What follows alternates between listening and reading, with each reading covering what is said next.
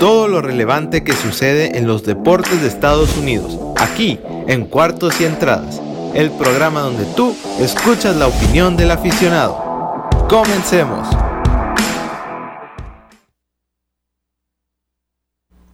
Hola, muy buenas a todos, bienvenidos a Cuartos y Entradas, el programa donde tú escuchas la opinión del aficionado. Yo soy Miguel Alamillo y pues muy feliz de estar de regreso después de de Semana Santa. Tenemos muchas cosas de qué hablar en el mundo de los deportes. Eh, seguimos con el básquetbol colegial porque el día de hoy se nos viene un juegazo. Hoy va a ser la final nacional. Eh, también hablar de todo lo que ha sucedido en la NBA, las posiciones, resultados de esta semana. Y también para los aficionados al béisbol, muy buenas noticias que el jueves. Eh, primero de abril fue el Opening Day, así que también vamos a hablar más de eso y de las posiciones actuales que aunque han sido hasta ahorita cuatro juegos nada más. Eh, y sabemos que es una temporada de 162, así que todavía falta demasiado béisbol en lo que queda este año. Así que vamos a empezar hablando primero que nada del básquetbol.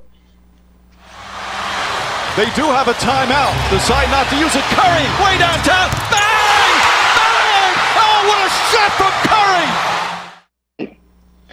Bueno, como en cada programa, vamos a empezar primero con las posiciones actuales en la NBA, empezando con la conferencia este, que casi nunca cambia en las primeras tres posiciones. Los 76ers en primer lugar, con 34 ganados, 16 perdidos, pero los Nets en segundo lugar con el mismo récord. Eh, solo que los 76ers tienen un mejor récord en la conferencia, por eso están en primer lugar. Eh, los Bucks están en tercer lugar con 32 ganados, 17 perdidos esos tres equipos, tanto los 76ers, los Nets y los Bucks, los favoritos para eh, en esta conferencia, o más bien los equipos que pueden competir por el título, porque si después vamos al cuarto lugar, están los Atlanta Hawks, que han estado subiendo mucho, han ganado sus últimos tres partidos y tienen 26 ganados y 24 perdidos, así que hay mucha diferencia entre el tercer y cuarto lugar, como son los Bucks y los Hawks. Este, Así que sí, hay mucha diferencia los Hawks con siete perdidos más que los Bucks. Eh, Miami con el mismo récord 26-24 está en quinto lugar. Eh, los Hornets en sexto con 25 ganados, 24 perdidos. Los Knicks siguen en puestos de playoff en, el séptimo lugar eh, con 25 ganados, 25 perdidos. Los Celtics igual, 25 ganados y 25 perdidos. en noveno los Pacers con 22 ganados y 26 perdidos y los Bulls en el décimo lugar con 20 ganados y 28 perdidos. Ahora vamos con la conferencia oeste. El Utah Jazz se sigue manteniendo como el mejor equipo en la liga, el mejor récord. 38 eh, ganados, 11 perdidos, con una racha de 9 victorias consecutivas. Increíble lo que está haciendo este equipo de Utah, cómo está mejorando. Un, un equipo que te puede hacer bastante daño en los dos lados del balón, de los mejores equipos defensivos, más teniendo a un gran centro como es Rudy Gobert, eh, este, el francés que es una máquina para los rebotes y para los tapones, y aparte Donovan Mitchell también un gran jugador defensivo, y de tres es un equipo que, que falla muy poco. Eh, jugadores como Jordan Clarkson, eh, Joe Ingles, el mismo Donovan Mitchell, son piezas claves. Eh, Mike Conley también, aunque esté lesionado, él ya sigue siendo el mejor equipo en la NBA. En segundo lugar, sorprendentemente, siguen siendo los Suns, que qué gran temporada está teniendo el equipo de Phoenix. se está notando bastante el cambio desde que llegó Chris Paul. En tercer lugar, los Clippers con 33 ganados, 18 perdidos. En cuarto lugar, los Nuggets, 31 ganados, 18 perdidos. En quinto lugar, los Lakers, claro, sin LeBron James y sin Anthony Davis, han bajado al quinto lugar con 31 ganados, 19 perdidos. En sexto lugar, los Trailblazers eh, con 30 ganados, 19 perdidos. En séptimo, los Mavericks, 27 ganados, 21 perdidos. En octavo, los Grizzlies, 24 ganados, 23 perdidos. En noveno los Spurs con 24 y 23, igual que los Grizzlies. Y los Warriors en décimo, 23 ganados, 27 perdidos. Y se ve la diferencia entre los equipos del este y el oeste, que eh, muy pocos equipos, eh, solo seis equipos tienen ahorita marca ganadora. Eh, y, no, no por mucho, no como los equipos del oeste, donde al menos hasta el lugar 9, que son los Spurs, tienen equipos con marca ganadora. Ahora, con los resultados de todo lo que pasó esta semana pasada, el día lunes los Clippers derrotaron 129 a 105 a Milwaukee y el Heat derrotó 98 a 88 a los Knicks de Nueva York. El día martes los Nuggets derrotaron 104 a 95 a los 76ers y el Magic sorprendentemente, a pesar de haber perdido muchos jugadores en eh, vía intercambio, eh, ganaron 103 a 96 ante los Clippers. El día miércoles los Mavericks derrotaron 113 a 108 a los Celtics y los Bucks 112 a 97 a los Lakers. El día jueves los Nets derrotaron 111 a 89 a los Hornets. El día viernes los Raptors, una, una paliza, derrotaron 130 a 77 a los Warriors. Y los Lakers le ganaron a los Kings 115 a 94. El día sábado eh, el Jazz de Utah ganando 137 a 91, también una paliza. Eh, y los Bucks ganando 129, 129 a 128 a los Kings, un partido muy cerrado ante Sacramento. Y el día Chicago derrotó 115 a 107 a los Nets y los Clippers en el clásico, en la rivalidad de Los Ángeles, derrotando 104 a 86 a los Lakers. De básquetbol porque el básquetbol colegial está en su máximo esplendor. El día sábado se disputó el Final Four del torneo por el Campeonato Nacional del, de la NCAA. son las semifinales para llegar a la final nacional. Eh, la Universidad de Baylor derrotó a la Universidad de Houston 78 a 59 y así aseguró su lugar en la final. Eh, pero, ese mismo día sábado vivimos uno de los mejores, sin lugar a dudas, juegos en la historia del básquetbol colegial. Eh, eh, yo lo vi en vivo y fue algo increíble lo que se vivió en el juego de Gonzaga ante UCLA, que con un triple ganador en tiempos extra, un triple de Jalen Sox, quedaban bien poquitos segundos, logró anotar el triple que pues, les dio la victoria y hoy juegan la gran final ante Baylor y Gonzaga está invicto, está invicto, no ha perdido ningún partido en lo que va esta temporada y puede ser el primer campeón invicto desde la Universidad de Indiana en 1976. Pero vamos a escuchar cómo se vivieron estos últimos básicamente segundos de este partido entre Gonzaga y la Universidad de UCLA.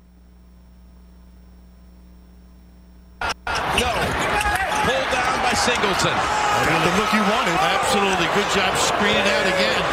Bruins with a shot to tie it or win it. With 12 seconds. Zhang. Again with the ball in his hands. In the paint. Floater. Short. Got it back. Ties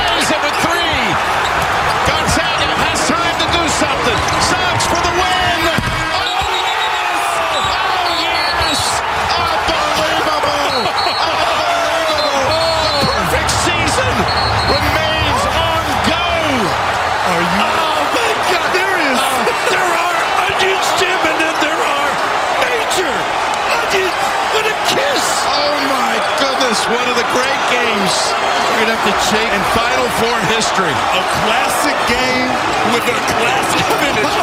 They're going to check the clock down below us just to be sure. Y yo como los comentaristas también me volví loco después de ver esa jugada. Fue increíble lo que hizo Jalen Sox. Y pues sí, estos son los momentos que te puede regalar eh, el básquetbol colegial. Es como también como se vive en el fútbol americano colegial. Son momentos que, que hacen especial. Eh, los deportes colegiales más que los profesionales y bueno, quizás a Jalen Sox lo vamos a ver en la NBA, quizás se declare para el draft, pero entonces el día hoy, lunes, eh, va a ser la gran final entre Gonzaga y Baylor. Eh, Gonzaga que sufrió ante UCLA, que se pronosticaba más que iba a ser una paliza por parte de Gonzaga, porque así ha sido en todo el torneo, ha dominado eh, el equipo de los Bulldogs. En cambio, Baylor también lo ha hecho bastante bien, dominó en el juego de Final Four ante Houston. Así que creo que va a ser un gran partido. Y también el día de ayer, domingo, fue la final nacional del básquetbol femenil. También este torneo se realiza en la rama femenil y aquí la Universidad de Stanford derrotó a la Universidad de Arizona y este fue un partido muy cerrado, ganaron con un marcador de 54 a 53. Arizona tuvo la oportunidad de ganar eh, ya que tuvo la última posesión, pero no pudo anotar el tiro. Gran defensa de Stanford. Y al final terminan ganando el título. Este es su primer título desde 1992 y este es su tercer campeonato nacional en, en, la historia del programa. Así que Stanford haciendo las cosas muy bien y hoy vamos a conocer quién va a ser el campeón nacional en la en la rama varonil. Pero bueno, eso va a ser todo sobre el básquetbol. Ahora vamos a hablar del béisbol.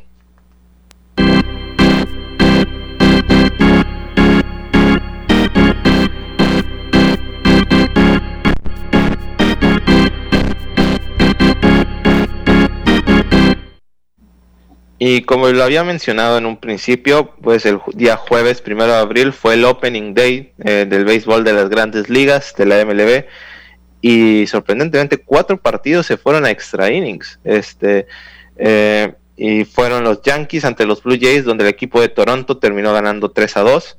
Los Brewers derrotaron a los Twins 6 a 5.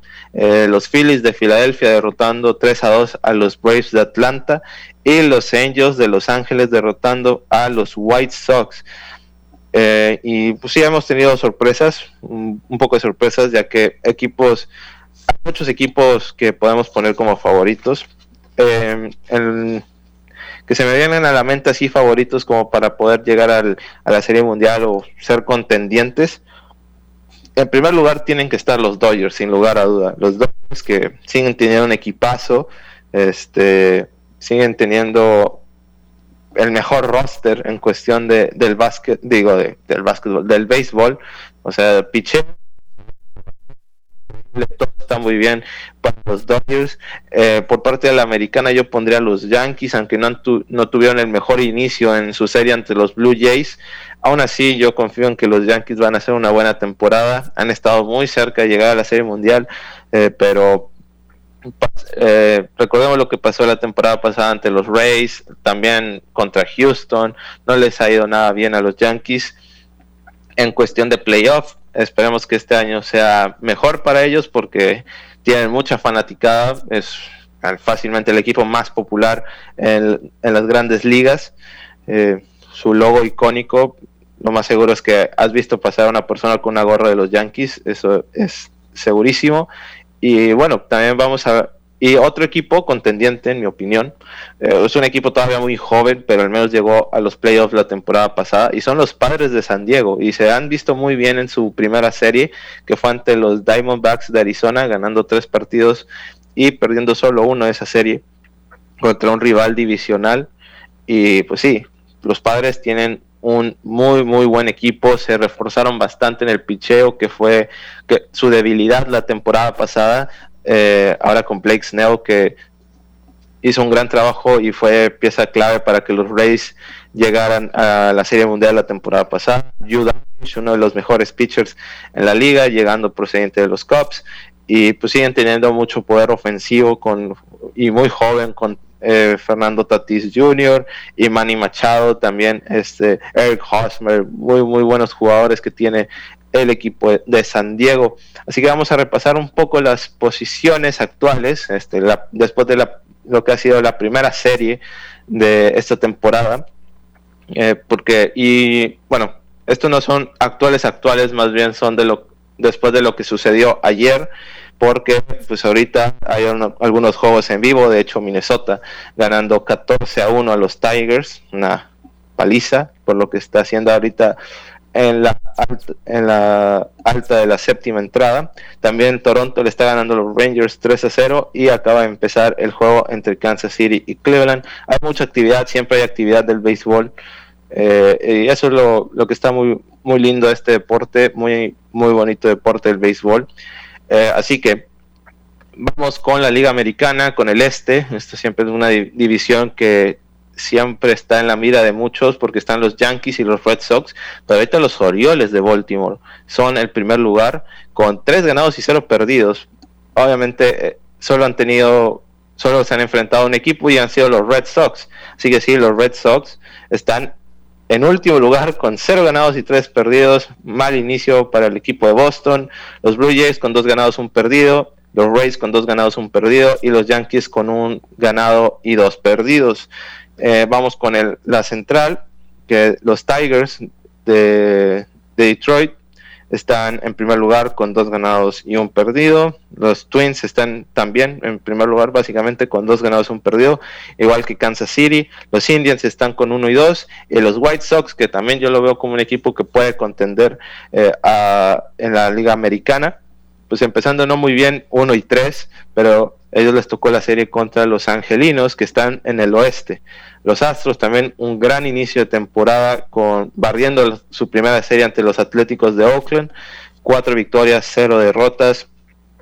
Como ya había mencionado los Angels, tres ganados, uno perdido en su serie ante los White Sox. Los Mariners, dos ganados, un perdido. Los Rangers de Texas, un perdido, digo, un ganado y dos perdidos.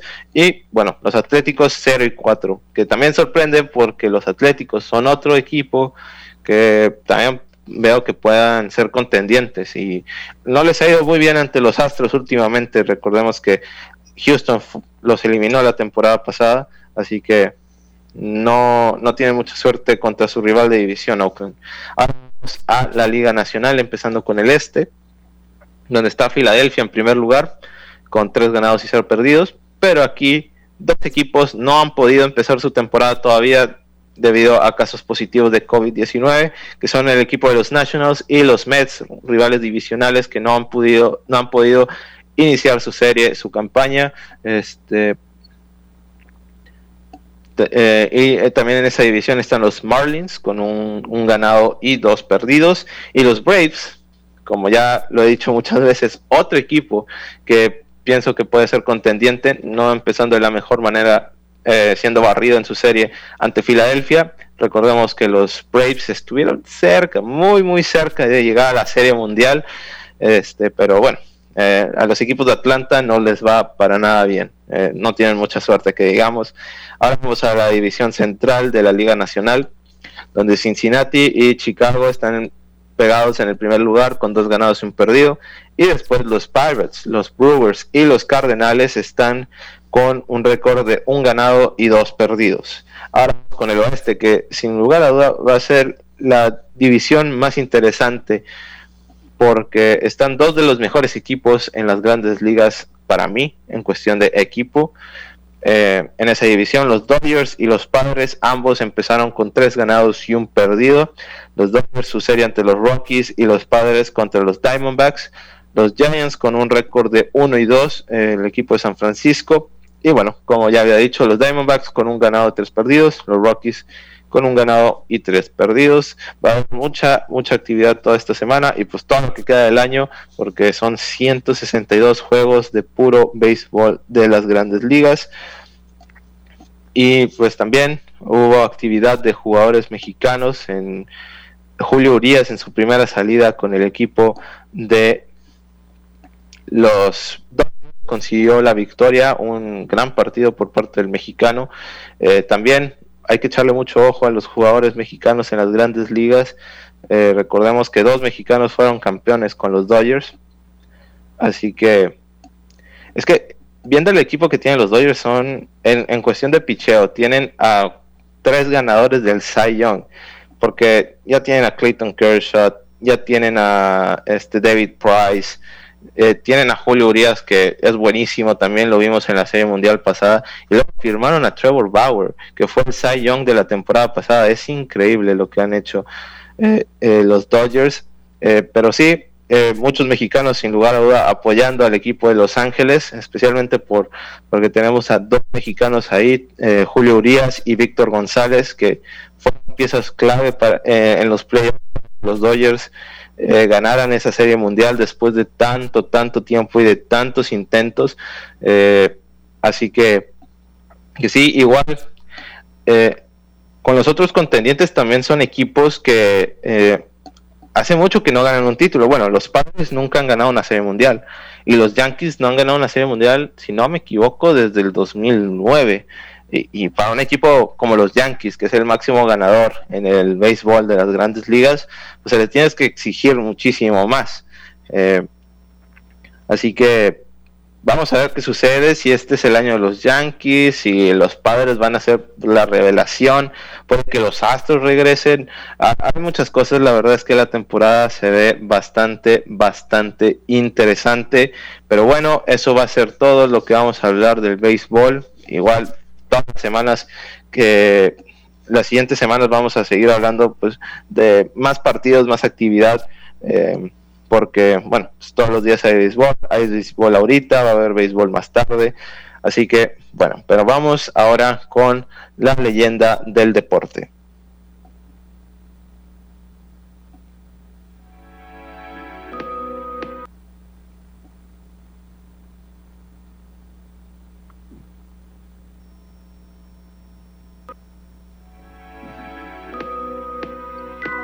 Si hablamos de quién es el mejor receptor en la historia del fútbol americano, el primer nombre que se nos vendrá a la cabeza es el de Jerry Rice, pieza vital para la dinastía de los 49ers en los 80s.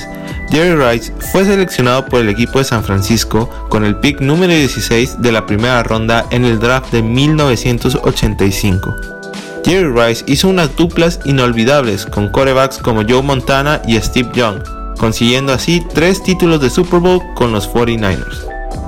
Jerry Rice terminó su carrera con más de 1500 recepciones, siendo 22.800 yardas y atrapando 197 pases para touchdown.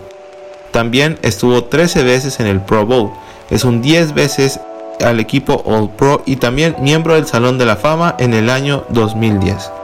Por esto y mucho más, Jerry Rice es una leyenda del deporte. Back to throw. Throws over the middle. A fine catch by Rice. Rice into the 20. He's down to the 19 for a first down for the 49ers. Another brilliant catch by Jerry Rice. One minute left as Rice goes over the 200-yard mark in receiving. That was a 27-yard gainer on second down and 20. What a day.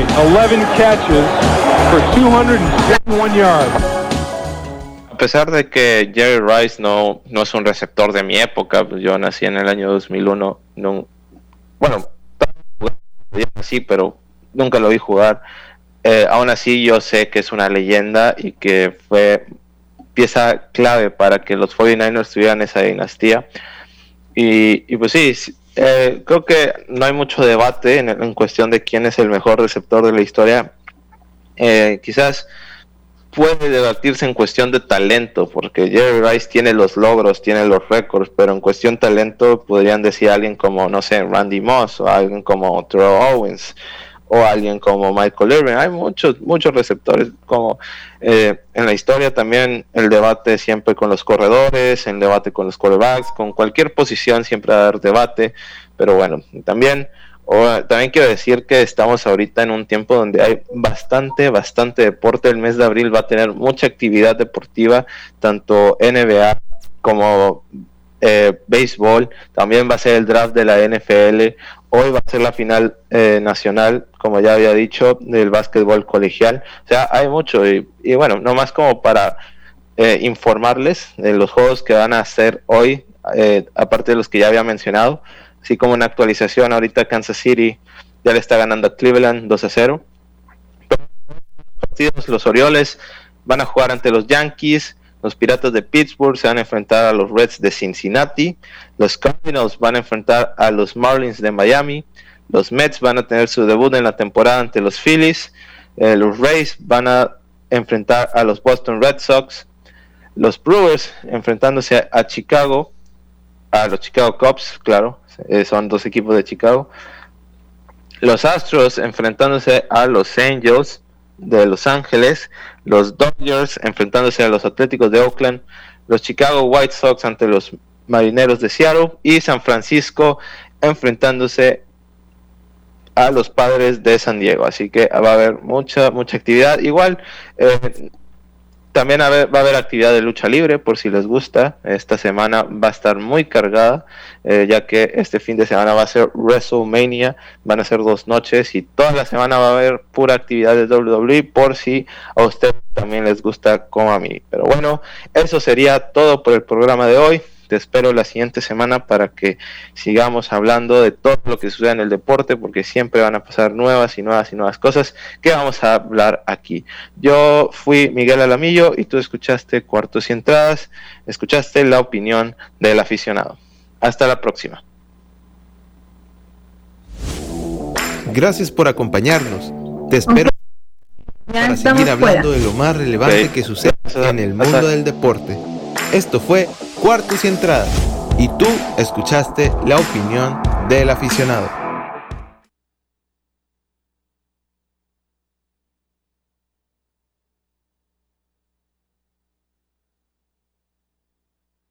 Radio UDEM. Experiencias en todos los sentidos.